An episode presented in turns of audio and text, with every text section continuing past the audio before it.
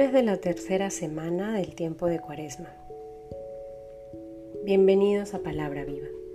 En el nombre del Padre, del Hijo, del Espíritu Santo. Amén. Del Evangelio según San Lucas capítulo 4 versículos del 24 al 30. Y añadió, En verdad os digo que ningún profeta es bien recibido en su patria. Os digo de verdad, muchas viudas había en Israel en los días de Elías, cuando se cerró el cielo por tres años y seis meses y hubo gran hambre en todo el país. Y a ninguna de ellas fue enviado Elías, sino a una mujer viuda de Sarepta de Sidón. Y muchos leprosos había en Israel en tiempos del profeta Eliseo, y ninguno de ellos fue purificado, sino Naaman, el sirio. Oyendo estas cosas, todos los de la sinagoga se llenaron de ira, y levantándose le arrojaron fuera de la ciudad y le llevaron a una altura escarpada del monte, sobre el cual estaba edificada su ciudad, para despeñarle. Pero él, pasando por medio de ellos, se marchó. Palabra del Señor. El día de ayer hemos iniciado ya la tercera semana de Cuaresma y hoy la liturgia nos regala estos versículos del Evangelio de Lucas donde nos cuenta una escena en la que Jesús está predicando, hablando con verdad, con la autoridad que le caracteriza y al parecer a sus oyentes les está generando cierta incomodidad por las palabras que está pronunciando, por lo que está evidenciando en su discurso.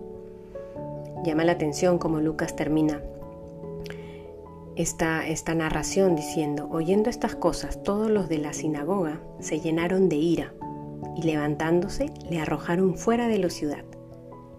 Me imagino que todos iban amontonados empujando a Jesús para que saliera de la sinagoga y expulsándolo de la ciudad y le llevaron a una altura escarpada del monte sobre el cual estaba edificada su ciudad para despeñarle. Había una intención por parte de sus oyentes de tirarlo, de expulsarlo, de ponerlo a un lado, de hacerlo a un lado, pues los estaba incomodando. Pero Jesús, en medio de esta situación ciertamente caótica, dice Lucas, pasando por medio de ellos, se marchó fue empujado hasta cierto punto, pero luego abrió camino y se marchó, pasando por medio de ellos. Yo creo, y lo pensaba mientras rezaba, mientras hacía mi meditación, que esta actitud de este último versículo que expresa Lucas, pero él pasando por medio de ellos se marchó, habla de la autoridad que tenía Jesús de la conciencia de su misión, de la seguridad que tenía de saberse hijo de Dios. Y creo que esto, en este tiempo de cuaresma en el que vamos haciendo un camino particular, tiene mucho sentido, porque nos debe llevar a renovarnos en esta certeza de saber en quién hemos puesto nuestra confianza. Y esta certeza, esta confianza, debe ayudarnos a renovar nuestra identidad. Somos hijos de Dios. Es Cristo quien nos fortalece y acompaña en el camino. Es el Espíritu Santo quien sostiene nuestra vida. Y en los momentos difíciles podemos experimentar más todas estas realidades. Ese Jesús que pasa por medio de ellos y se marcha sabiendo quién es,